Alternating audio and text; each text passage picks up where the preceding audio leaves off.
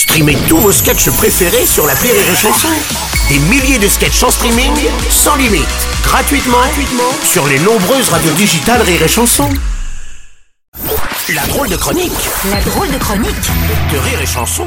Et nous avons appris récemment la mort d'une grande dame de la nuit parisienne, Régine. Et pour lui rendre hommage, aujourd'hui, nous recevons une autre star un peu moins connue des nuits parisiennes, Madame Morissette Picole.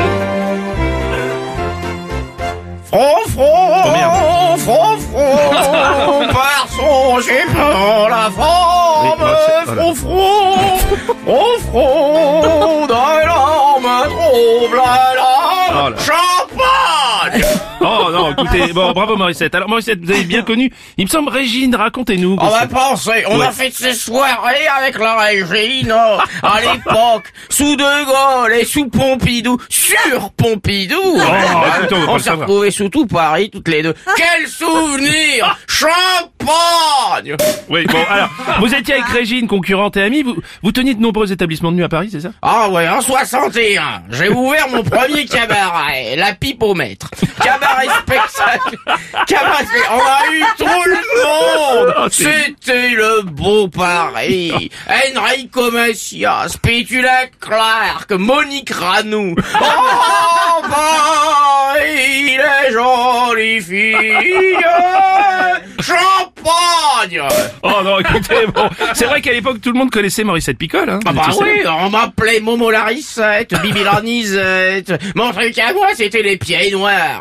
Tous les généraux rapatriés de Constantine venaient se faire dégourdir le soldat chez Morissette.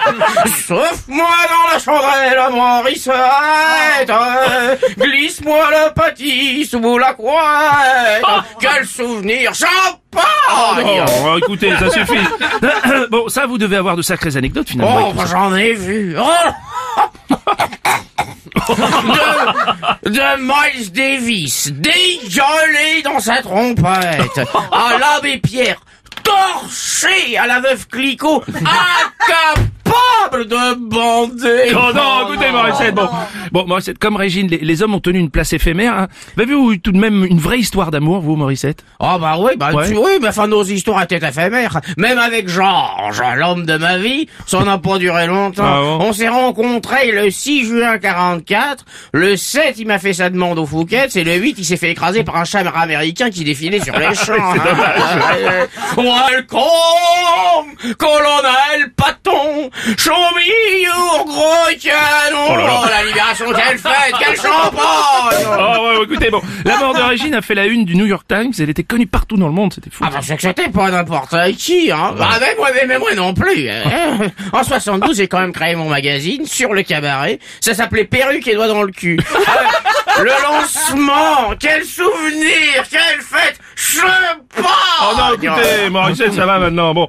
Et vous, vous aussi, vous avez fait euh, du cinéma, je crois Bah bien sûr, mon joli. Ah J'ai oui joué dans les lampadaires de minuit de Armand Pellicule. Je faisais un lampadaire, mais ils m'ont coupé au montage. C'est dommage. Mais alors, le, le tournage Quel souvenir ah Oh non, écoutez. Bon, Régine voulait que ses obsèques soient une fête, justement. Ah bah on a tout prévu pour la Vous avez régine. prévu, oui. On va l'enterrer dans un cercueil à paillettes en forme de bille-route, porté par des apollons torse nu épilés.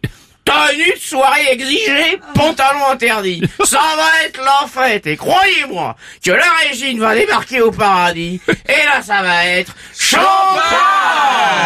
Merci, c'était la drôle de chronique de Julien.